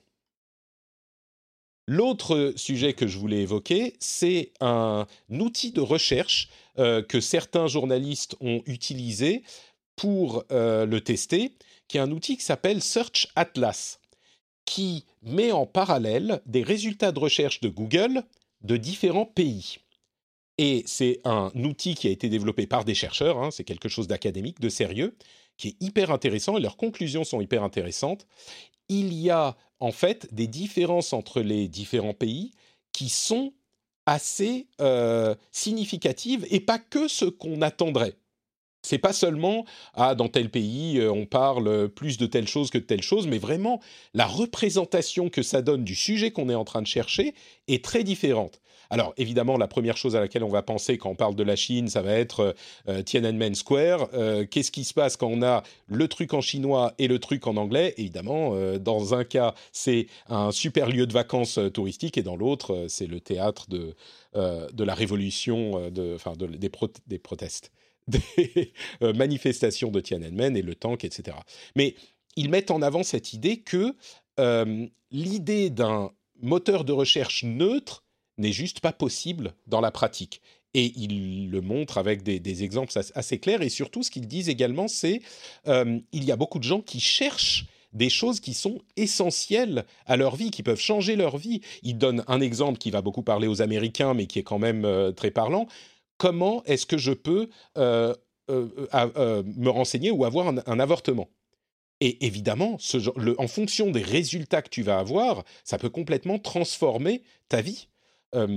il parle aussi de vaccins, comment on vote, comment, etc. Alors, ces sujets spécifiques ne sont pas forcément les plus différents, mais d'une manière générale, je trouve que ça met bien en avant cette idée que un moteur de recherche te donne une représentation de la réalité, et le fait qu'il soit si différent dans différentes langues ou différents, euh, différents lieux géographiques, encore plus qu'on ne le pensait, est très intéressant à noter. Donc je vous encourage à aller lire cet article de Wired qui étudie euh, la chose et, et en parle plus en détail. Le lien sera dans les notes de l'émission. Et voilà, on arrive au bout de cet épisode qui a été euh, un petit peu agité peut-être, mais extrêmement instructif pour moi en tout cas, grâce à la participation et de, et dense. et dense, tout à fait. Euh, et du coup, euh, avant qu'on aille danser, je, suis fatigué. Oh là là, euh, oh là. Cédric, où est-ce qu'on peut te retrouver, dis-moi, à part euh, Cédric sur, inter sur euh, Twitter? Bah, Cédric sur Twitter, le, les doigts dans la prise, euh, donc ce podcast sur les, la voiture électrique principalement, euh, mais qui marche bien. Je suis content pour un truc qu'on fait entre amis, tout ça, c'est sympathique. Alors, ah, si, ah, si, il y a un truc. Si vous voulez me Ah. faire plaisir, je viens de lancer un nouveau podcast. Non, encore? Non, mais c'est, c'est, euh, tu, tu vas comprendre. Euh, il se trouve que hum, mon épouse chérie et mes enfants sont au Canada en ce moment parce que eux, ils sont citoyens canadiens et pas moi, et donc ils ont le droit d'aller au Canada et pas moi. Euh, bah oui, parce qu'il faut être canadien pour rentrer au Canada en ce moment. Ça va peut-être s'arranger. Moi, j'ai un billet pour début août. J'espère que ça tiendra. Donc, euh, mais pour y aller, c'est compliqué. Il faut faire une quarantaine, 14 jours, tout ça, etc. Donc, pour J'ai fait ça en enfants, Finlande en entre venant autres, en septembre, ouais. Ouais, pour, pour, occuper les enfants, entre autres, madame a dit tiens, on va écrire une histoire, on va écrire un petit livre ensemble, chapitre par chapitre, imaginons une histoire. Donc, ils ont imaginé une histoire d'une famille extraterrestre qui s'appelle les Blue Goose. comme Blue la couleur et Goose G-O-O-S, et qui ont envie de venir sur Terre. Pour l'instant, ils en sont au chapitre 4. Et moi, j'avais un jour comme ça, euh, un jour de désœuvrement. Alors, pas du tout, en fait, j'étais à Barcelone pour, le boulot. J'avais enregistré un jour un conte, tu vois, avec un micro, tout ça. J'avais racheté trois musiques, euh, tout ça. Bon, bref, une histoire de princesse et de dragon à envoyer à mes enfants. Comme ça, ils s'ennuyaient moins avec la jeune fille au père à l'époque. Et ça avait cartonné. Donc, mon épouse me dit Tiens, tu, tu pourrais peut-être l'enregistrer, mettre des petites musiques, ce serait rigolo. Ouais, ok, d'accord, très bien. Et j'ai fait le premier chapitre. Et là, tout à coup, j'ai une petite idée en disant Attends, je suis en train de faire un contenu en audio, qu'est-ce que je pourrais en faire? Donc, j'ai fait faire un logo en 24 heures et vous pouvez aller chercher, pour l'instant sur Spotify, probablement dans, lesquels, dans les heures à venir, euh, sur Apple Podcast et ailleurs, euh, The Blue Goose Come to Earth. Euh, qui est voilà une série épisodique sur une famille extraterrestre. C'est en anglais, mais je vous invite à aller l'écouter. ah, si vous pouvez le trouver sur Google Podcast aussi, vous pouvez le trouver sur euh, Podcast Addict, je crois, etc. Enfin bon, sur vos applications de podcast favorites, allez-y. Moi, ça me fera sourire de voir les. Parce que pour l'instant, le nombre d'écoutes, il est à 5, évidemment. ça ne concerne que nous. Et j'en ai pas fait une publicité, mais je suis très, je suis très fier du logo, vous allez voir. Et euh, voilà, Spotify partout. The Blue Goose, Come to Earth. Je, te donnerai un lien que tu pourras mettre dans les, liens de l'émission. Très bien. The Blue Goose Come to Earth. Euh, bon, je ne trouve pas en, cherchant sur, euh, sur euh, Brave, mais ah. peut-être que. Non, je ne trouve pas sur Google non plus. Bon, tu me donneras ah, le lien, mais peut-être sur Spotify. Très bien. Merci beaucoup, Cédric. Euh, The Blue Goose Come to Earth. Pour ma part, je ne suis pas un Blue Goo, mais euh, j'ai un site qui s'appelle notepatrick.com sur lequel vous pouvez aller regarder tous les podcasts que je fais, dont Super Laser Punch, dont je parlais tout à l'heure, le rendez-vous jeu où on parle de jeux vidéo, et bien sûr la newsletter qui va revenir dans quelques semaines euh, et qui, je pense, peuplera vos lectures de sujets hyper intéressants. Et bien sûr, en plus de ça, il y a le Patreon, patreon.com slash rdvtech, où vous pouvez soutenir l'émission. Encore une fois, je vous encourage à aller y jeter un coup d'œil si euh, vous pensez que l'émission est cool et si vous voulez rejoindre la communauté formidable de tous ceux qui euh, soutiennent déjà l'émission, si vous voulez faire partie des winners de non, c'est de, la du podcast, je sais pas. Oh, je trouverai un autre terme, des patriotes tout simplement. Vous pouvez aller sur patreon.com/rdvtech. Le lien est dans les notes de l'émission. Euh, un mot tout de même pour vous signaler que je vais à partir de la semaine prochaine être off pendant quelques temps, euh, deux trois semaines. Donc on aura des émissions spéciales et euh, des, en gros il y aura des choses qui vont se passer, mais des sujets assez intéressant. J'espère que ça vous intéressera. En tout cas, euh, j'ai pris beaucoup de plaisir à préenregistrer ces épisodes spéciaux. Puis on aura un épisode d'actu aussi animé par euh, un co-animateur euh, formidable. Donc moi, je serai en vacances, mais vous aurez quand même le rendez-vous tech. Évidemment, j'espère que ça vous plaira.